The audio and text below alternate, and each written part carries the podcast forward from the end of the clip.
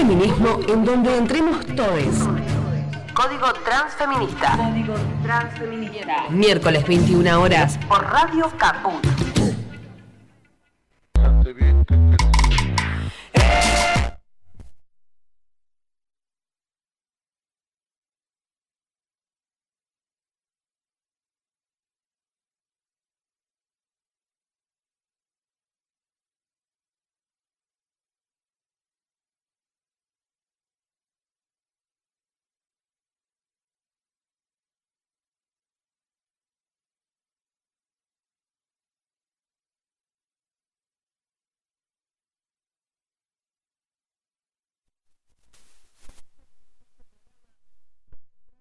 Los miércoles de 21 a 22 horas estamos con vos. Mi nombre es Natalia Mastrangelo. Del otro lado está nuestra queridísima Eugenia Santorum operándonos. Estás en el estudio Chicha Mariani. Muy bien, Euge. ¿Se acordó que tiene que bailar? Es el requisito para ser operadora en este programa. Bailar del otro lado. Y acá también tengo meneando a mi queridísima Carolina Meloni, la sexóloga y psicóloga clínica que tiene su columna el día de hoy. ¿De qué vamos a hablar? Hoy vamos a hablar de eh, relaciones no monogámicas, pero particularmente de personas que pretenden vincularse no monogámicamente y en realidad hay una trampita por detrás. Claro, exactamente. Bueno, eh, toda esta deconstrucción que se viene dando trae algunos problemas de quienes se quieren eh, abusar de algunos nuevos conceptos y resignificaciones. Así que vos si querés podés comunicarte por supuestamente con nosotros, eh, lo podés hacer por WhatsApp, eh, ya te digo el numerito porque me han sacado, yo no sé qué pasó, voy a poner orden acá, eh, porque me sacaron las vías de comunicación. te digo, es 11 65 16 44 46 y además, como si fuera poco de la columna de Caro, por supuesto siempre tenemos la actualidad del Auno de Pérez y además tenemos de invitades a eh, nuestros varones antipatriarcales que están llegando, que en un ratito van a estar acá adentro explicando de qué se trata este movimiento de construcción. Mientras tanto, armate un fernet, abrite una fresca, hacete un mate y sentate a escucharnos tranquile, que acá hay mucho para deconstruir. Vamos con Tita Prince.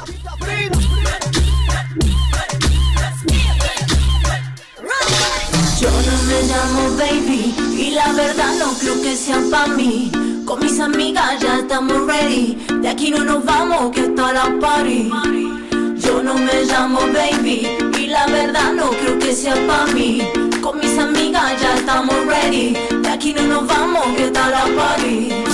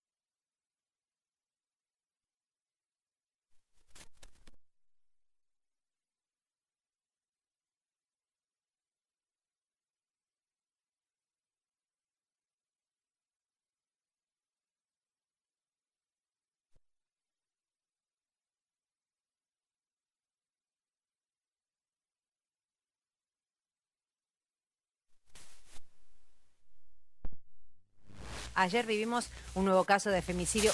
Solo le pegaba a la mujer, que era bastante más normal. A todas las mujeres les gusta que le digan un tiro por ¿Qué hacías para que te pegara? Corta, por ejemplo, escote. Hoy en la tele dijeron que una mujer la mataron y que por cómo vivía se ve que se lo merecía, tuvo pim pum pam. Qué linda sos, que vean qué lindo culo que tenés, pero Y en la radio dijeron una niña la atacaron y que por cómo vestía se ve que se lo merecía, tuvo pim pum pam. Que se desate la tormenta, que me ametralle y te alimenta, que se escuche mi voz en la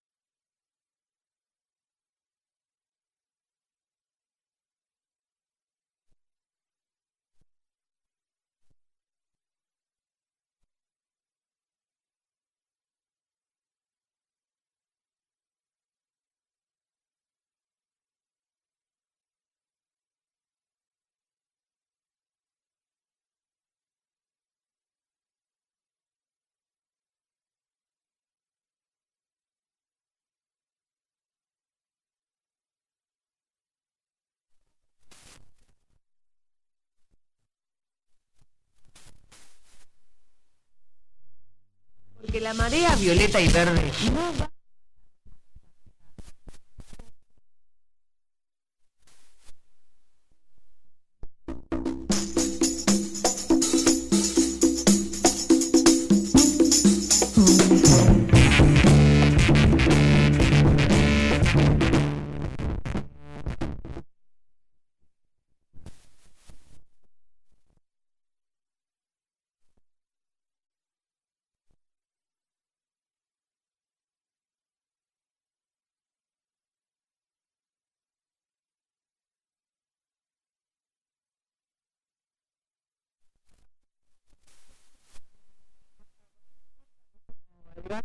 Y acá pasaron un montón de cosas en Radio Caput, en estos dos temas que vos escuchaste mientras te, mientras te preparaste para, para escucharnos esta hora eh, que viene. Eh, así que yo te voy a ir contando un poco, como te decía antes, van a estar las chiques de eh, varones antipatriarcales acá en el piso. Y también lo más... psicoanalítico de la noche va a ser Carolina Meloni, ¿sí? que es la sexóloga y psicóloga clínica, eh, que trajo su columna, creo que por primera vez la oficial, ¿no? La oficial, sí. ¿Cómo estás, Caro? Muy bien, muy bien, con un poco de calor, ya te dije, ¿no? ¿Pueden opinarles invitados? Obvio, no? justamente, ¿Sí? porque, a ver, si bien eh, esta cuestión es transversal a todas las identidades y géneros, puntualmente yo cuando hice la publicación me focalicé en varones cis. Ah, perfecto. ¿Sí? Sí. Y si me quiero poner un poquito más estricta, casi que me voy a la heterosexualidad, pero bueno, es, eh, es transversal a todas las identidades y orientaciones. Aquí a mi izquierda tengo a Lauti Radovich, a Pablo eh, Pucci y a Ezequiel Pecker que vienen en representación de la organización Varones Antipatriarcales. Tanto pedir, ¿no? En las marchas, loco, dejen de sumarse a nuestra marcha, dejen de... Si les interesa realmente de construirse, si les interesa realmente eh, hacer un cambio de...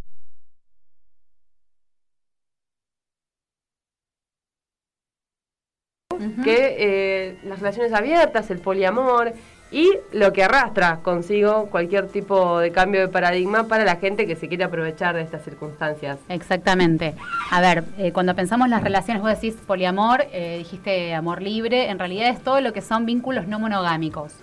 Eh, todo lo que se corre de, lo, de la monogamia son vínculos que requieren de mucho consenso, requieren de mucho diálogo, de mucha comunicación. No es que el amor libre, la anarquía relacional, el poliamor implica como puro cachengue y fiesta, nada Sí, porque la gente lo primero que piensa es, ah, te acostás con todo el mundo. Obvio.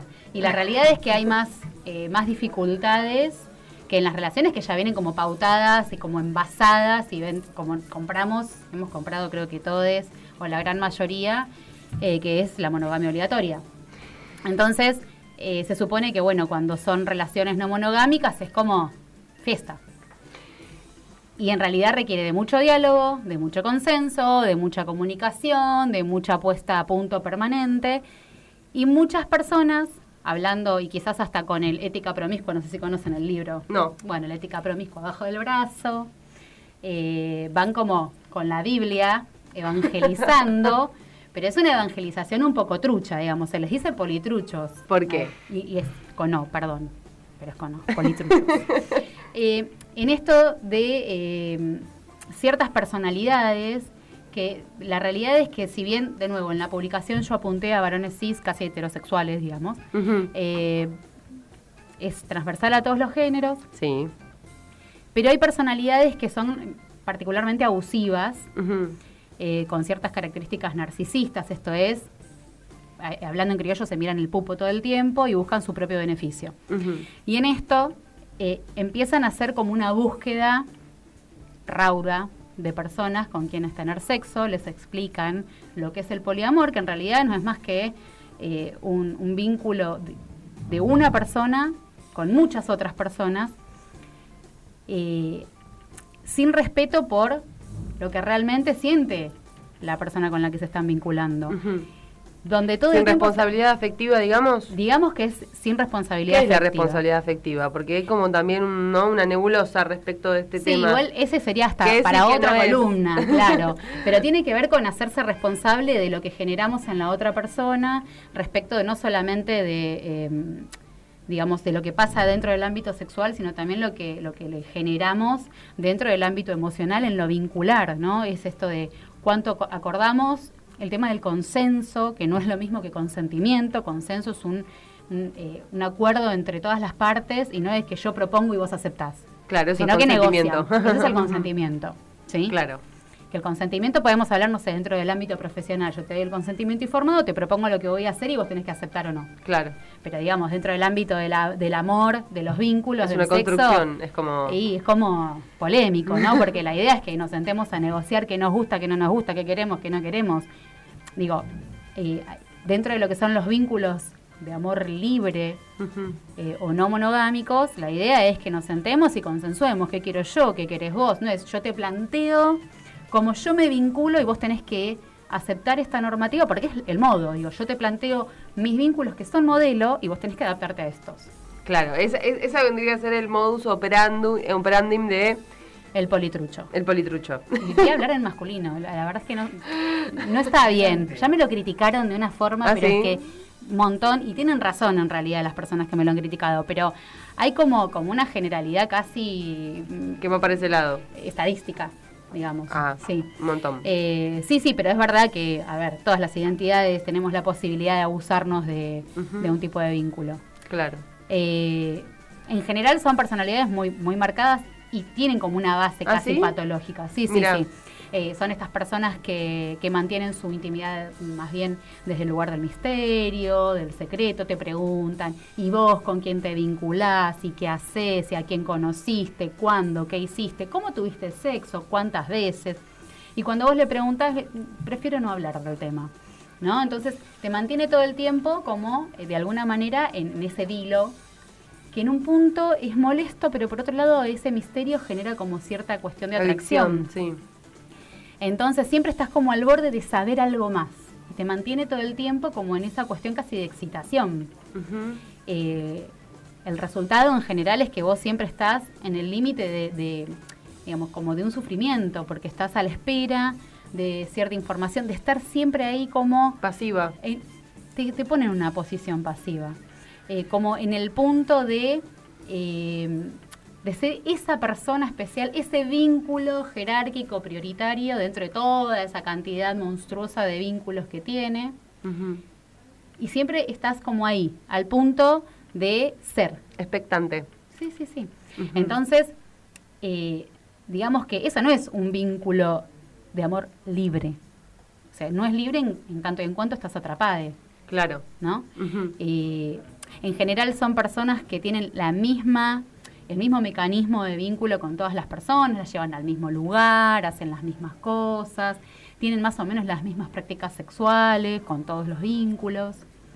Eh, se molestan si vos no pudiste comunicar de una manera eh, adecuada según sus pautas, ¿no? sus normas. Pero si, bueno, esa persona se comunica como puede, bueno, es lo que puede porque qué difícil que son los vínculos no monogámicos. ¿No? Siempre hay como una disparidad en las, en las Claro. normas y en los acuerdos. Ajá. ¿Y vos ves mucho de esto hoy en día en el consultorio? En el consultorio, en general, eh, llega la persona cuando ya está en una posición más este, de sufrimiento. Claro. Sí. Cuando ya es algo que no le está produciendo felicidad, básicamente. Cuando dice, bueno, yo necesitaría deconstruirme un poco más porque tengo celos la de culpa mi la tengo yo, claro. Sí. Bueno, ¿y por qué tenés celos de mi metamor? Y porque me contó que mi metamor en realidad, el metamor sería el vínculo que tiene mi vínculo. Sí. ¿No? Mi metamor es con quien yo no me vinculo sexoafectivamente. La, la- la forma de decir pareja, pero en poliamor, vamos a decirlo así. La pareja de mi pareja sería. Claro. No es pareja porque no son dos. Claro, no. ¿no? Pero digamos, es el vínculo de mi compañero. Sí. Y, y tengo celos y yo quiero deconstruirme, porque está mal tener celos. Bueno, perfecto. ¿Y de dónde te surgen los celos? Y porque me contó que, bueno, que ella es eh, un poco más linda que yo. Y me contó ¿Qué? que aparte es, eh, tiene sexo de otra manera y es más accesible para hacer, este no sé, alguna práctica X. Comparando todo el O- tiempo. entonces, ya claro, esto es violento. pero por supuesto. Pero hay una forma como muy seductora, este... y De como decirlo de una manera que no parezca que estás comparando y que te está exigiendo que vos podrías ser más gauchite más piola. ejemplo. Porque la verdad es que la paso mejor en otro lado. Vos fijate, capaz se me termina acá y me voy para allá. Porque Yo te diría que te, Claro. que te preguntes a ver hasta dónde podés darme, porque Wow. acá tenés a alguien que da un poquito más. Es un montón. Es un montón y he escuchado cosas mucho peores, del tipo si... Y ella me dijo que si te conoce, te caga trompadas. A este nivel. A vos. A, a la pues claro, entre metamores. Eh, En el medio esta persona llevando y trayendo información que no sabemos si es real. Ajá. Ah, mira vos. A este nivel, o sea, este como nivel de violencia Claro. que en general no llega en ese punto porque es muy evidente, ¿no? Y ahí Claro. es como que se empieza a desarmar y se cae un poco la máscara. Pero enseguida, bueno, rearmó el discurso, dijo, bueno, eh, en realidad las dos son de tales características, entonces, bueno, puede pasar que haya como una competencia. Me voy a retirar, me voy a retirar porque están discutiendo mucho entre ustedes mientras no se conocen, ¿no? Porque la discusión siempre es sin que se encuentren, porque la idea dentro de los vínculos eh, no monogámicos es que entre metamores se puedan conocer, Claro. ¿no? Para, para bajar un poco el fantasma, el temor, que puedan tener al- algún tipo de, de- de comunicación, eh, para que digamos, pueda haber un contacto real, que es una persona real y no es un fantasma Es de carne y hueso, claro, exactamente. Sí, sí, sí, sí. Eh, y esto en general no se, no se habilita. Si se habilita tiene que haber sexo. O sea, ya empieza a ser un vínculo poliamoroso. Claro. Y vos decís, no, pará. Eso es, eso es fiesta. claro, sí, Eso sí, sí, sí, sí, sí. ¿sí? O eh, muchas veces está la persona que se vincula y habla de un vínculo eh, poliamoroso y lo que busca es que, bueno, vos encargate de conseguir a alguien más para que nos vinculemos, como si fuese eh, la cacería. Ay, por digamos, favor, ¿no? pero qué nivel, te lo pido, perdón que te interrumpa, Caro, pero acaban de entrar Mariano Flax. Perdón, eh, disculpe, le traigo, le traigo el las bebidas. El locutor necesitaba micrófono y, Jorge Pardés. y- bueno, tiene un mal día, pobre Jorge. Pero no, no, eh, divinos, gracias, chiques. Eh, ¿Y ustedes, perdón que le te interrumpa, les pasó esto que estamos comentando? Eh, ¿O no? O sea, yo, uno, creo que tal vez compartimos esto con mis compañeros. Al, al escuchar hablar de estas cosas, eh, pensás en tus propias experiencias. A ver si te identificás o no, digamos. Sí, y no sé, yo pensaba recién cómo hacer el ejercicio de, porque bueno, uno se acuerda mucho de sus sufrimientos, ¿no? Eso es algo que en general queda muy marcado en la propia historia y también en la forma en la que uno después va construyendo otros vínculos. Em, pero cómo pensarse medio así como en un ir y venir entre ser quien es depositario muchas veces de esas violencias y, quien, y, y en otros momentos quien ha sido quien las reprodujo, digamos. Claro.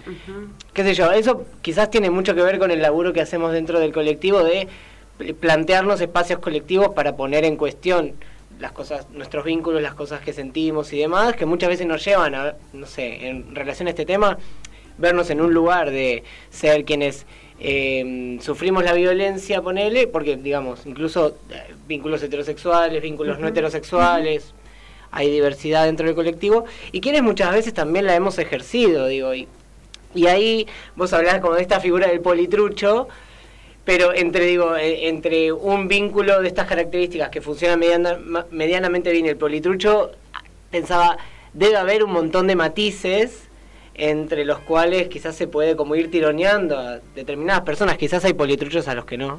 Pero a ir construyendo vínculos cada vez un poco más sanos en ese sentido no Sí, sin ninguna duda. A ver, dentro de la construcción, a ver, de nuevo, volvamos a que nosotros tenemos como eh, aprendido el vínculo monogámico. Sí, el amor sabemos- romántico. Sí, y, y la monogamia como una cosa obligatoria donde la exclusividad... A mí me mata cuando la gente te dice, ay, esas cosas, esas cosas no terminan bien. Y ah, porque la, La monogamia, monogamia termina termina- ideal. bárbaro siempre funciona bárbaro Sí, sí, todas diosas, ¿no? La gente es feliz hasta que se muere, comen perdices y todo Claro, eso. hasta que se muere, sobre todo. Hasta que se muere, Claro. terrible. Bueno, a ver, en realidad son cosas que pueden no terminar bien, como la vida. Cualquier vínculo, digamos, o sea. pero que la idea es que se inicien de una manera mucho más respetuosa.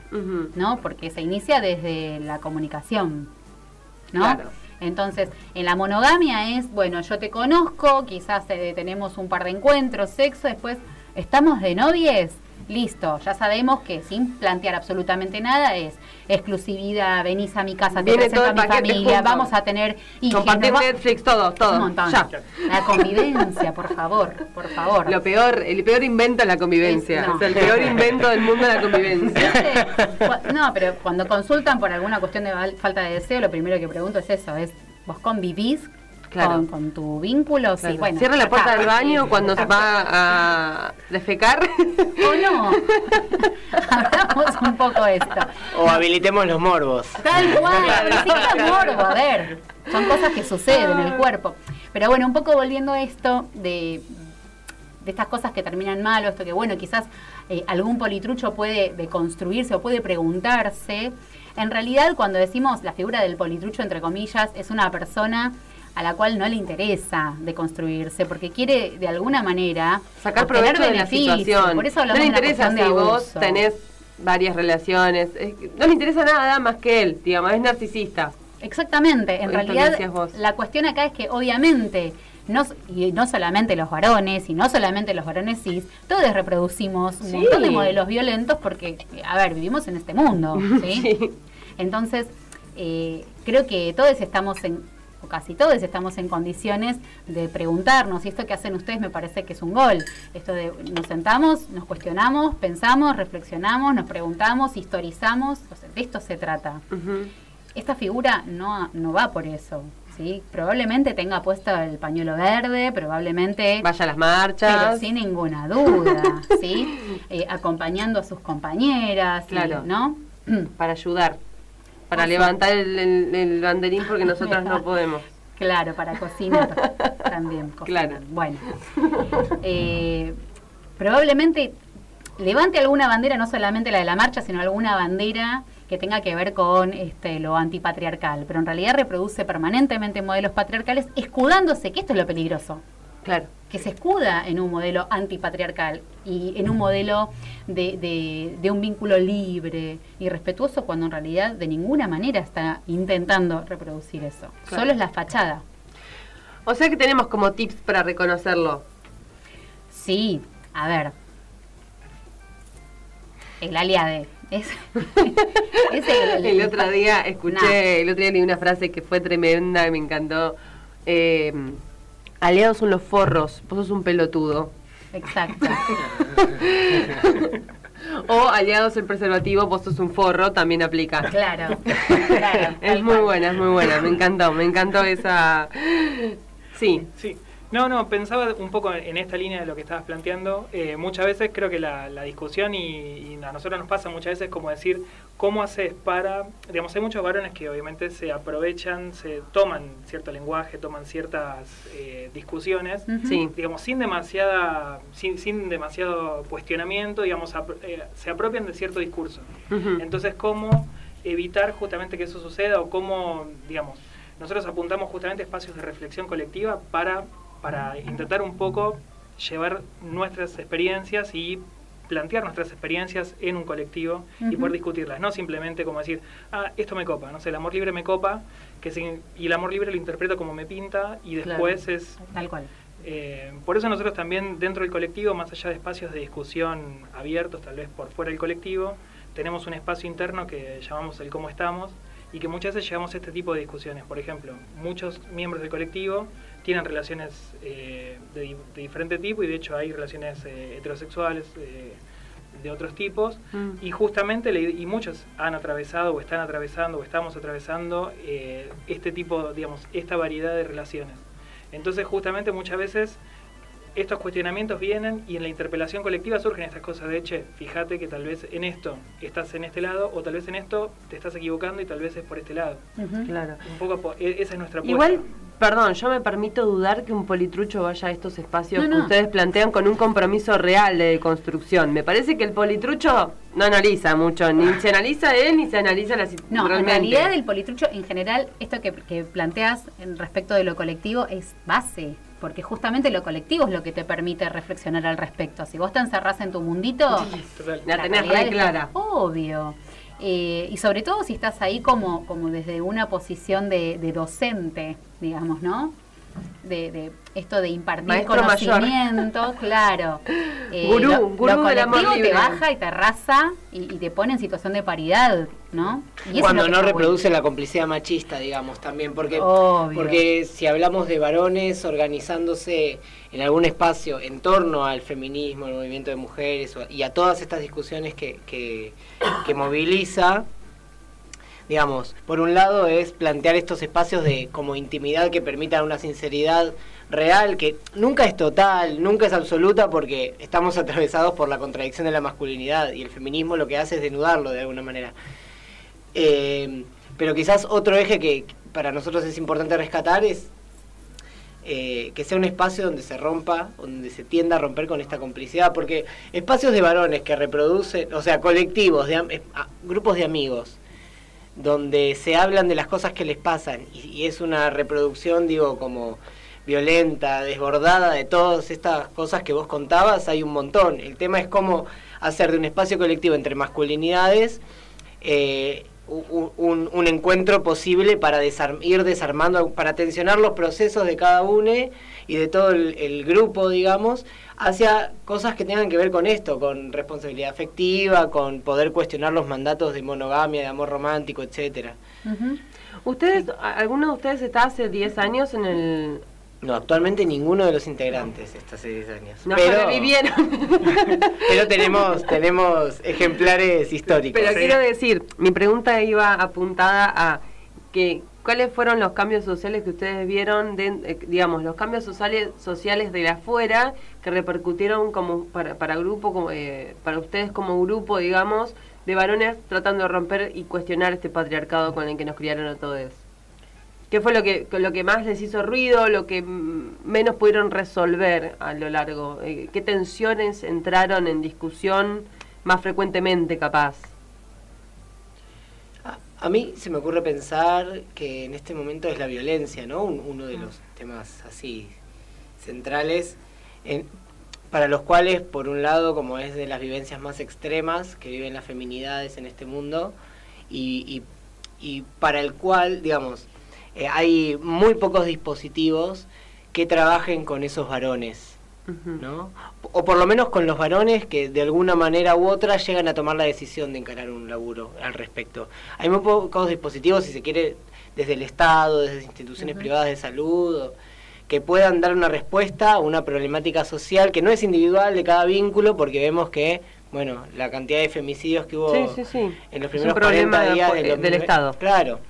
Entonces, y, y un poco, algunas de nuestras discusiones pasan por ahí, me parece. Sí. Y, y dale. Sí, sí.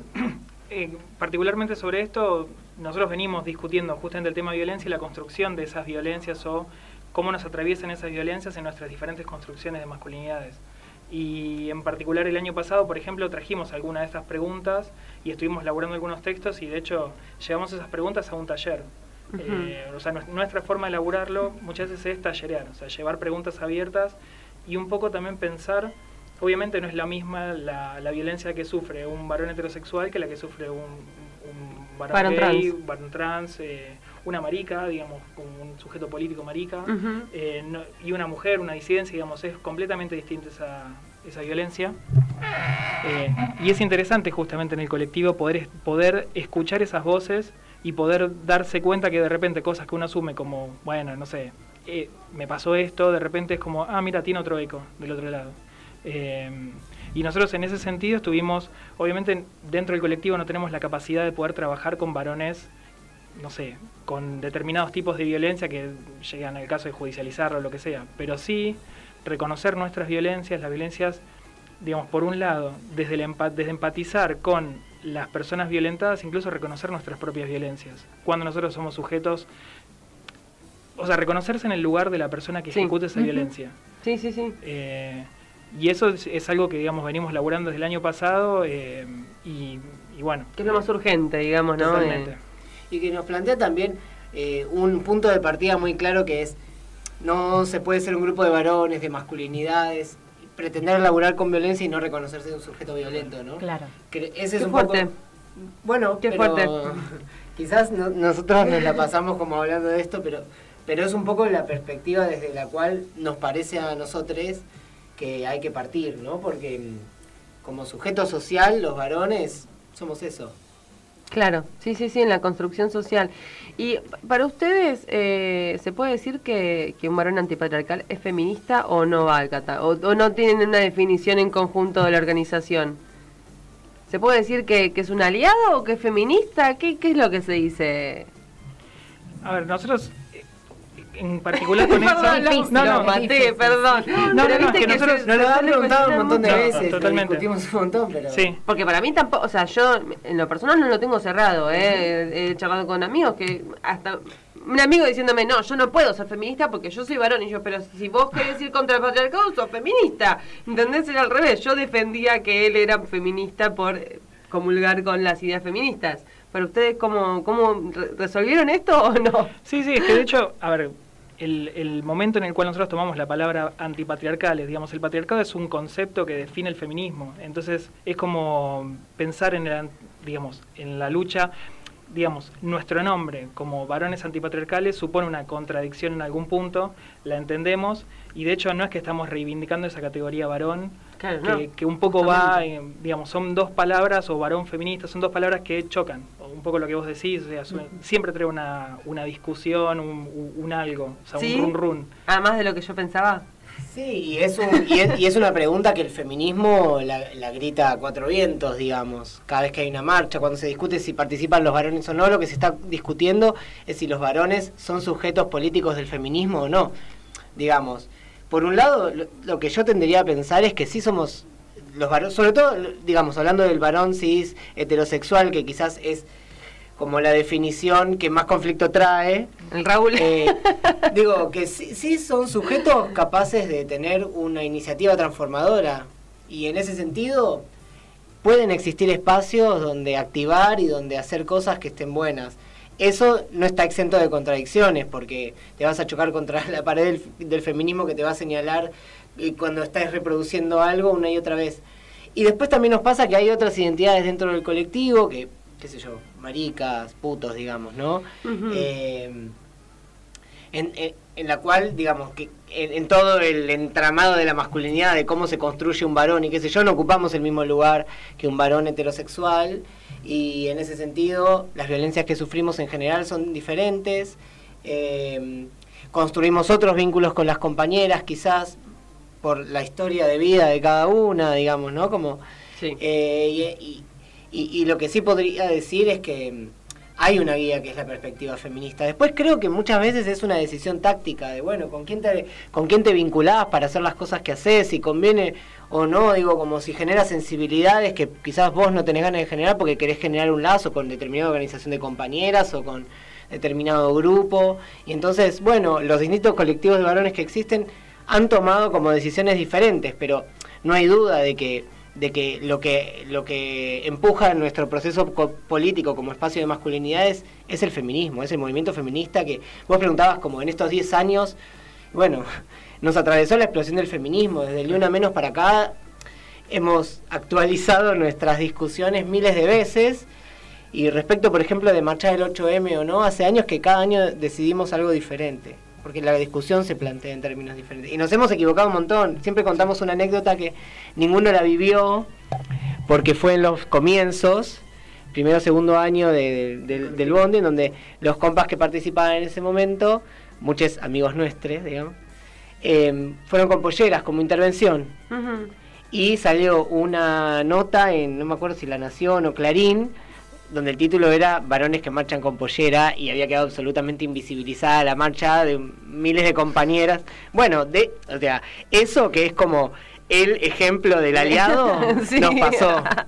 Y bueno, y de eso intentamos construir otras intervenciones problematizando ese error que fue además señalado como Mm, Claro, o sea, Muy oportunamente. Che, y no, y, y armar sus propias manifestaciones, sus propias marchas, ¿lo han hecho? ¿No? ¿Lo han pensado? ¿Lo tienen en, en- en cuenta? Con respecto al... al- No, no digo, armar sus propias movilizaciones como varones antipatriarcales, fuera de las fechas, digamos, que, que, que marchan las mujeres. Y las Ta- También tenemos un encuentro, digamos. ¿Tienen un encuentro? Cuéntenme de eso. encuentro- El encuentro, el encuentro es latinoamericano, eh, de varones antipatriarcales también, y este año, el 2019, realizamos el número 8, el octavo. Eh, y otra cosa, bueno, en ese, en ese encuentro se organizan talleres y varias actividades que van en la misma línea que lo que estábamos diciendo de lo que hacemos con la organización, de repensarnos eh, y de tratar de eh, ir aportando a justamente esto, a la lucha feminista, pero desde nuestro lado. Sí. Eh, pensando también en movilizaciones, creo que no, no inventamos ninguna movilización, eh, porque también está la idea de que en general, bueno, la idea no, también es una realidad que en general los varones, los varones heterosis, solemos ocupar el espacio público eh, y entonces en esa en esa cuestión en relación a eso una movilización que a la que en la que participamos sí pero que no es de varones cis vamos a decir eh, sí, heterosexuales Mm. mejor dicho es eh, eh, en la ay se me fue el nombre ¿La marcha del orgullo? por favor Me reimaginé. Era- pero no se lo quería completar, digo, capaz no es esa. en la marcha del orgullo, en, en la que los varones heterosexuales no, no vamos a participar para eh, manifestarnos en el espacio público, muchos no participan, eh, pero sí hay varones que se están manifestando y, y eso nos parece muy valioso y de hecho participamos porque aparte eh, de, de nuestra organización eh, hay compañeros que son de diferentes identidades sexuales. ¿Y qué es esto del documental que están haciendo? Que me comentaron. Me contó un pajarito. Bueno, el, el documental eh, se llama No me dejaron llorar.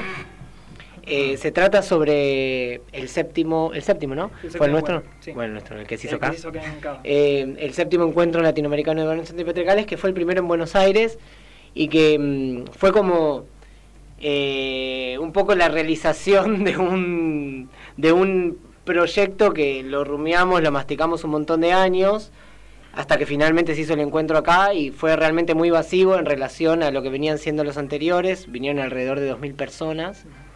Eh, y el documental un poco retrata eh, fragmentos de ese, de ese encuentro que fue realmente muy intenso, muy lindo, con la participación de personajes del feminismo como referentes del feminismo y referentes como Marlene Guayar, Dora Barranco, Saiza Cayán, la campaña nacional por el derecho al aborto, eh, la campaña contra las violencias. Eh, digamos, hubo participación de compañeras, un montón de talleres, de la que participaron un montón de organizaciones brindándolos. Y a su vez también retrata parte de nuestro proceso interno en relación al. Y actividades que fuimos haciendo durante todo ese año, agitando las aguas hacia el ELBA, digamos que así es, son las siglas. El ELBA es el encuentro. Ah, mira. Eh, No, yo estaba pensando datos, por ejemplo, no me acuerdo cuánta participación hubo en el primer ELBA. eh, fueron sí. eh, como 50. No, Y en Mary, el, digamos, la, la historia del ELBA, el, el primer ELBA que se hizo en, en 2012 en Aedo, sí, fueron al- participaron alrededor de 50 compañeros. eh, y a lo largo de los años, digamos, los encuentros se fueron sucediendo en Mendoza, en La Plata, en Rosario, en Córdoba, Santiago de Chile, después fue el de acá el de Cava, que fue el más numeroso, digamos, la, la participación mientras se hizo acá en Argentina fue increciendo. Después estuvo el encuentro en Chile y en Uruguay, que digamos que motivó que se genere también una mesa de varones, una, un espacio de masculinidades tanto en Santiago de Chile como que, digamos, existían espacios pero que se nuclearan. Lo mismo en Montevideo y bueno, este año va a ser en Perú. Y la idea, mientras se hizo acá en Argentina, lo que estuvimos viendo es la participación fue sostenida y fue increciendo. Y explotó en Buenos Aires, digamos. El último que se había hecho en, en Arge- en Argentina fue en Córdoba, que participamos alrededor de entre 400, 50 y 500. 500. Y el que se hizo acá, que fue dos años después, que fuimos 2000. Los más optimistas creemos que fuimos más, 2000 y pico. Pero hay acuerdo en 2000. sí, sí, sí, el piso de 2000. Eh, ¿Cuántos son ahora ustedes acá en Capital Federal? Somos como 15, ¿no? ¿Pero en el país son 2.000? No, no, No, no. vinieron eh, 2.000 personas al encuentro, que es un encuentro Es abierto. latinoamericano. Sí, Claro. latinoamericano. Vinieron compañeros de Chile, de Uruguay, donde hay grupos consolidados hace ya tiempo, eh, de Perú, de, De Brasil. de Brasil, de... ay, ¿de dónde más? del Salvador había, ¿no había? Sí, creo que había El Salvador, sí. Bueno, así como de, de- de lugares bien interesantes también para conocer cómo leen la problemática de las masculinidades en cada uno de esos territorios. Claro. Sí, e- es interesante eso, digamos, la idea de, a, a partir de la masividad que iba teniendo y la participación que iba teniendo el encuentro, a partir de que vengan varones de otras latitudes, digamos, principalmente latinoamericanas, fue que el encuentro pasó de llamarse Encuentro Nacional de Colectivos de Varones hasta el 2014 a Encuentro Latinoamericano de Varones Antipatriarcales. Y un poco lo interesante de, más allá de que va girando entre países de Latinoamérica, porque la idea es, porque somos quienes estuvimos aportando cuerpos a ese encuentro, también cada, cada lugar, cada territorio le va dando su particularidad, su especificidad, en función de las relaciones que hay con organizaciones y en función de las discusiones que hay en cada, espacio, en cada país, digamos. No sé, en Uruguay, por ejemplo, es distinto eh, la- ciertas discusiones en torno a la, la, mm, la ley del cupo laboral trans que las que tenemos acá, que las que se tienen en Chile, por ejemplo. Entonces, y este año en Perú, no sé, digamos, como un poco estamos indagando con el colectivo de varones de allá, el, el de Lima, eh, no sé cuáles son las discusiones que hay allá y bueno, la idea es llevar tal vez nuestras discusiones, pero a su vez empaparnos un poco de las cosas que se están haciendo allá. Sí, y por otro lado también que, que el ELVA sea eh, la excusa para que impulse eh, procesos de organización de los varones en cada uno de estos lugares, como sucedió en Chile, que digamos que juntó un, un montón de gente el ELVA cuando fue allá y que después se quedaron discutiendo, manijas, se siguieron juntando, digamos. Qué bien. Y un poco la idea de que sea en Perú este año tiene que ver con eso, digamos, con poder ir eh, sembrando esa semilla y que la cosa se vaya expandiendo y se vuelva una discusión, que, que se vaya masificando la discusión, digamos, ¿no? Porque son mayoría de los varones aún, a, a pesar de nuestros 10 años de trabajo, son mayoría de los varones que no se preguntan nada, digamos, Sí, ya lo sabemos, lamentablemente. Eh, vamos a una tanda y ya volvemos porque nos repasamos charlando. Yo no me di cuenta. Eh, quédate que hasta las 10 estamos en Código Transfeminista con varones antipatriarcales, con Carolina Meloni eh, haciendo lo que podemos. Percata que me amuraste en lo mejor de mi vida. Basta, deja de cantar. Me fui a escuchar Radio Caput, no te amuré nada. Radio Caput. Mandanos un WhatsApp. Mandanos Sarasa y Noticias. 11 65 16 44 46. ¿Querés arrancar la mañana bien informado? Infosiberia, las noticias en tu celular. Manda un mensaje de WhatsApp al 11 54 95 98 85 y recibilo gratis todas las mañanas. La Asociación Madres de Plaza de Mayo convoca a la 31 Marcha de la Resistencia bajo la consigna El amor pudo más que el odio. La Marcha de la Resistencia es una herramienta de lucha de las madres puesta al servicio del pueblo. Por eso, los y las esperamos para marchar desde las 18 del viernes 29 de noviembre hasta las 18 del sábado 30. 24 horas de marcha ininterrumpida para decir Chau Macri. Macri. En Argentina hay presas y presos políticos. La justicia no debería ser instrumento de persecución política a la oposición. Por el respeto a las garantías del debido proceso, volvamos a la Constitución. Foro, por la democracia y la libertad de los presos políticos. Por una Navidad sin presas ni presos políticos. Como las brujas que no pudiste quemar, vas a arder. Código Transfeminista.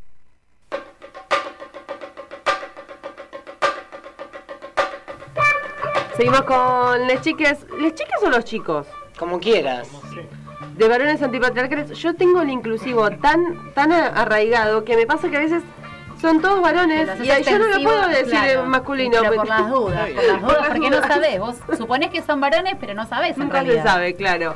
Y con Carolina Meloni que trajo una columna bastante interesante. Que a propósito, va, no sé si a propósito de esto, pero estás con una actividad muy interesante, eh, no sé si continúa, el Mastur Tocata Hermana. El Tocate Hermanes, sí, que hicimos, en principio hicimos dos encuentros con la Femininja. Eh, Le mandamos un beso a Femininja, amiga sí. de la casa. Sí, un sol. Eh, bueno, hicimos uno en el Matienzo, otro en Felisa y se vienen quizás ¿Sí? otros. Ah, bien. Y otras actividades también vinculadas, eh, eh, spoileo un poco, algo vinculado con sexualidad, eh, puerperio y aborto. Eh, y- Tranqui. Tranqui, sí, siempre, siempre ahí. Y estamos con otras actividades vinculadas con la, la incorporación de prácticas de BDSM a, a, eh, prácticas convencionales, entre comillas. Eh, estamos con, con espacios de, de consultas sexológicas para personas trans y no binarias en forma gratuita. Y tengo una pregunta que me quedó en el tintero respecto de lo que hablábamos antes, que estábamos hablando de eh, las relaciones no monogámicas y de la gente que se aprovecha de ellas. Saliendo un poco de la gente que se aprovecha de, de- de estas nuevas formas de vincularse. Eh, porque me quedé pensando en los grises que puede haber justamente en esto de decir, bueno, a ver, pero yo como hago, o sea, yo como hago para no violentar a la otra persona. A mí, yo vengo teniendo una relación monogámica y de repente ya, la verdad, no me interesa, me interesa tener otra forma de vincularme. Eh, ¿Qué hago? Voy con, ¿cómo, ¿Cómo se hace un consenso si la otra persona no quiere tener esta relación abierta? No hay consenso. No hay consenso. Básicamente. Tenés que fijarte. O te abrís de esa relación. Las cosas son mucho más simples de lo que creemos, porque pensamos que hay como mucho enrosque y en realidad es, yo necesito hacer cualquier tipo de planteo con mi compañera y yo lo que tengo que hacer es sentarme y hablar.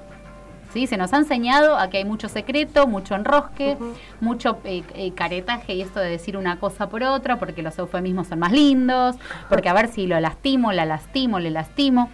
Y la realidad es que las cosas se tienen que decir porque de alguna u otra forma las cosas aparecen, ¿sí?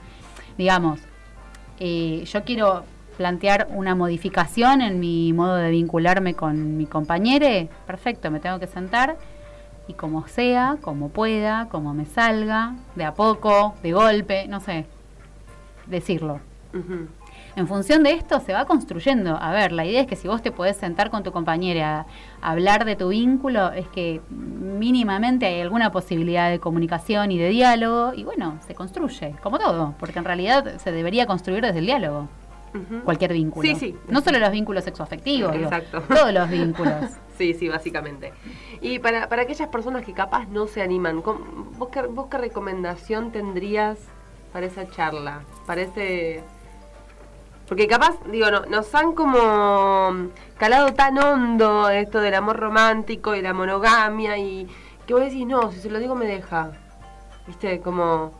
O, o no va a querer. El o... tema es qué le digo, ¿no? Porque Claro. si se lo digo, me deja. Bueno, ¿qué es lo que le estoy diciendo? Porque Claro. la idea de tener una ¿Cómo se relación... explica, digo, el amor libre, no? Para una Pensemos persona en lo que- que es no monogámico, porque por ahí estamos, nos quedamos, muchas veces hablamos de poliamor. Bueno, no siempre es poliamor. Hay un montón de, de maneras de vincularse no monogámicamente. ¿sí? ¿Cómo cuáles? Y puede ser anarquía relacional, poliamor, amor libre, polifidelidad, polisoltería, qué sé yo, hay un montón.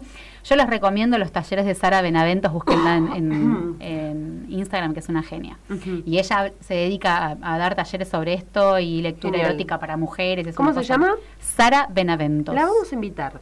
Invítala ¿Te porque te morís. Sara, te estoy invitando. Es un sol. Sara, que es así peticita, te habla todo así y es fuego. Punch. Bueno, digo, primero tenés que saber qué es lo que querés plantear, ¿no? Porque Claro. como en cualquier charla. Pero básicamente, eh, pensar en una relación no monogámica no es pensar en, ay, quiero coger con un montón de gente. Es, quiero no sentirme en la obligación de solamente estar dedicando toda mi energía sexual, afectiva, amorosa, romántica, el nombre que le quieras poner, a una sola persona. ¿Sí? Porque podemos dispersar un poco esa energía. Y no por esto dejo de amar, por ejemplo, o me deja de gustar, o me deja de atraer sexualmente esta persona que en este momento se está vinculando conmigo. El otro día había leído una, una- unas líneas de un libro que había compartido una, una compañera que decía esto de eh, que, que el amor romántico nos dejó el legado de que el amor es, eh, que- que es como divisible. Si una persona me quiere a mí y después quiere otro, entonces me va a querer medio kilo si antes me quería un kilo. Claro. No me va a querer, es como, hay una cuestión del amor que vos decís, no, pero ¿qué tiene que ver? Si el amor es infinito, no, no hace falta que te quiera menos por querer a otra persona más. Eh, Bueno, lo que pasa es que también creo el que amor- esas son no las cuestiones que hay que ir El amor romántico también te enseña que si vos amás a otra persona, te dejas un poco de amar a vos misma también. ¿No? En esto de el amor romántico es yo doy todo por mi pareja, yo en la No medida pensado, que le amo, me dejo de am- doy, to- doy todo es doy todo, literal. Horrible. O sea, dejo de cuidarme, dejo de atenderme, dejo de ver qué quiero, dejo de ver qué no quiero. ¿Qué quiere mi pareja? Y bueno, yo le doy todo. Claro. ¿Sí? A costa de ¿Y todo. cómo podés literal. querer a otra persona si no te querés a vos misma, no? Es medio raro igual. Sí, sí, en realidad claramente el amor romántico nos muestra que se puede. Así que es un Pero que bajón. amor no tiene nada. Bueno, y ahí está la cuestión, ¿no? Porque el, el amor tendría que ser sinónimo para todo el mundo de cuidado. Claro. ¿No? Sí, sí. Si no hay cuidado, eso ya no es amor. Para ustedes, ¿qué es el amor? Qué pregunta. Se puso que nos quedemos hasta las 11 de la noche. pero pero dentro de dentro de, de la organización, ¿no? Porque en lo particular me van a contestar dos mil cosas distintas porque hay dos mil personas. Eh, dentro de la organización, ¿cómo tratan el tema del amor romántico? Entonces hacemos lo que Sí, podemos. Claro. Eh, por ahí spoileo algo, pero también estábamos pensando en eh, juntarnos con personas que vengan trabajando un poco más el tema para también eh, salir a la cancha un poco mejor paradas. Eh, habíamos pensado en Sara Benaventos. Eh, hay varias personas dentro del Bondi, como nos gusta llamarle, que, que practicamos este tipo de relaciones no monogámicas que bueno, eso, hacemos lo que podemos. Pero no, no sé si es algo que hemos discutido demasiado. Sí, no, yo- yo lo que o sea, sí pensaba- lo hemos discutido alguna vez. Eh, Como que eh, sí eh, tenemos como si se quiere la definición de que el colectivo tiene que poder brindar un espacio para darle algo de cauce a esto, digamos, como esta división entre lo público y lo privado, voy, milito, no sé qué, pero no te cuento nada de lo... Bueno, estaríamos reproduciendo un poco esa lógica, que es que básicamente el varón pone palabra en lo público y en Y el ámbito privado el silencio es súper conveniente, digamos, ¿no? Y no es lo mismo un silencio en el ámbito público por parte de un varón que un silencio en el ámbito privado, ¿no? Entonces, en ese sentido, bueno, tendería a pensar yo, díganme si están de acuerdo compañeros, que... Es una eh, asamblea dentro del programa, ¿sí? no, que, que lo que hay que romper es ese silencio. Porque, ¿Por qué los varones no podemos? O porque muchos no pueden hablar de lo que les pasa porque no entienden lo que le pasa, porque somos criados de esa manera, lo cual es hiper doloroso para muchos de nosotros, pero a su vez conviene muchísimo. ¿No? Digamos, hay ahí, ahí se reproduce también el ejercicio de un poder, porque cuando ¿Por vos no decís algo en un vínculo sexual, afectivo, ¿no? Eh, Qué lo que hablabas de antes, antes, ¿no? Yo no te doy silencio, información que vos necesitas para poder decidir. Tal cual. Muy te recorta libertad, o sea, la recorta libertad de la persona con la que te estás vinculando. Sea el vínculo que sea, porque no solamente en los vínculos sex- sexoafectivos, esto está clarísimo. Pero es esto, le recorta la posibilidad de elegir. Sí, está como esto de, bueno, tiene limitaciones, no puede expresar lo que le pasa, ¿no? Es como que a veces se vuelve es, una excusa. No es había pensado neurofisiológico esto, viste que el cerebro de los varones tiene otra forma, es cuadrado. El estereotipo de las mujeres como quieren hablar de todo, todo el Ay, tiempo. viste, y- porque usamos muchas palabras por día, que pero bueno. No, la cuestión acá es esto de, eh, como ustedes dicen, no sé cuál es el nombre del documental, pero eh, No me dejaron no llorar. me dejaron llorar. Es esto, ¿no? Es como re la expresión de las emociones queda hiperacotada, con la expresión de las emociones también queda hiperacotada la, la puesta en palabras. Y si yo no pongo en palabras, no informo. Si yo no informo, es esto. Volvemos a, a esto de, de cómo recortamos la posibilidad de que las personas con las que nos vinculamos puedan justamente relacionarse libremente con nosotros. Sí, Yo creo que también el espacio de la duda para los varones tampoco está muy habitado y es un poco lo que muchas veces intentamos llevar, eh, o sea, en, nuestras discusiones internas justamente es eso, a veces no tenés tal vez la seguridad de lo que, está, lo que te está pasando, lo que te estás sintiendo, o, pero de repente el hecho de poder expresarlo y tener un espacio de escucha, no, no es porque, no es que el colectivo sea solamente un espacio de escucha, nada que ver, pero sí que eh, muchas veces creo que los varones, en general, por lo menos los varones cis hetero, no estamos... eh, No tienen el ejercicio de identificar las emociones. Más allá de eso, Me también parece. incluso eh, de, de poner las cosas en términos de duda. O sea, en, en general es como que tiene que haber una seguridad en lo que vos decís. No puede haber una duda, digamos, porque eso un poco pone en jaque tu construcción de la masculinidad. Heterosexual sobre Heterosexual, todo. sí, sí, sí, siempre hablando. Sos puto, el que duda, el que llora es puto, digamos. Claro, el claro, que no sabe, el que no se decide, o, Mm. o el que no quiere coger, por ejemplo. Claro, claro, claro. Che, bueno, eh, yo me quedaría una hora más. Lamentablemente se nos terminó, pasó como si fueran 15 minutos, pero acá pasó una hora, pasó un programa entero y nos quedó mucho por hablar, así que es más, no pudimos llamar a Launo de Pérez, que le mando un beso, le pido mil disculpas que no la pude llamar, pero bueno, eh, nos rebalsó este, este fin de febrero, eh, este, este comienzo de año aquí en la radio, así que... Están invitadas para otra vuelta, definitivamente, y obviamente quiero saber cómo les va con el documental. Eh, ¿Puedo tirar chivo? Sí, obvio. Eh, vamos a estar toda esta primera del año, eh, parte del año, proyectando el próximo jueves 26 de marzo en Gualeguaychú, el 22 de marzo, sábado, domingo, en Rosario, y el 15 de marzo en Berlín va a ser proyectado. Bien, Así que se estamos- fueron para arriba. Divino. Bien. Así que vamos, estamos ahí agitándolo. Bárbaro. Buenísimo. Si quieren igualmente los pueden seguir en las redes como varones antipatriarcales, me imagino que en Facebook, Twitter y todos lados. Colectivo- En, en Facebook somos colectivo de varones antipatriarcales Cava. Ah, Eh, mira, bien. Y en Instagram, Y en Instagram, varones antipatriarcales, Cava. Bárbaro. Bueno, y también si, se- si hay algún varón del otro lado que se quiera despatriarcalizar un poco, puede acercarse a este bello grupo de personas. Eh, gracias Carolina Meloni. Gracias. Como siempre, muchas gracias por estar eh, y por, por la columna y por las que vas a traer y todo lo que vas a hacer sobre el taller este que me interesó un montón, que vamos a estar pasando chivo cuando tengas una fecha definida. Sí, sí, sí. Eh, gracias Euge de- por estar del otro lado, eh, por bancar toda esta locura.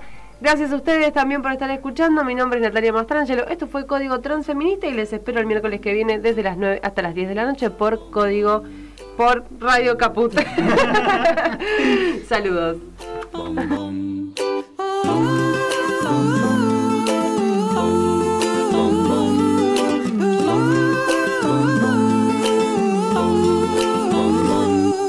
El día que te conocí me gustaste mucho, tanto, mucho, tanto. Brillabas como pega el sol en un mar con olas, puro encanto, tanto. La gente te miraba andar y te redeseaba. Y vos andabas por ahí también buscando. Hace ya más de dos años que nos conocemos, damos besos buenos y no me canso de mirar cómo te desean y siento que eso es bueno. Me gusta ver cómo te brillan los ojos cuando alguien te gusta. Siempre siento que es la primera vez que te veo. Oh, y no tengo miedo de perderte, porque la verdad es que no te tengo. Si vivimos juntos y te quiero, cada día todo está por verse. La verdad es que yo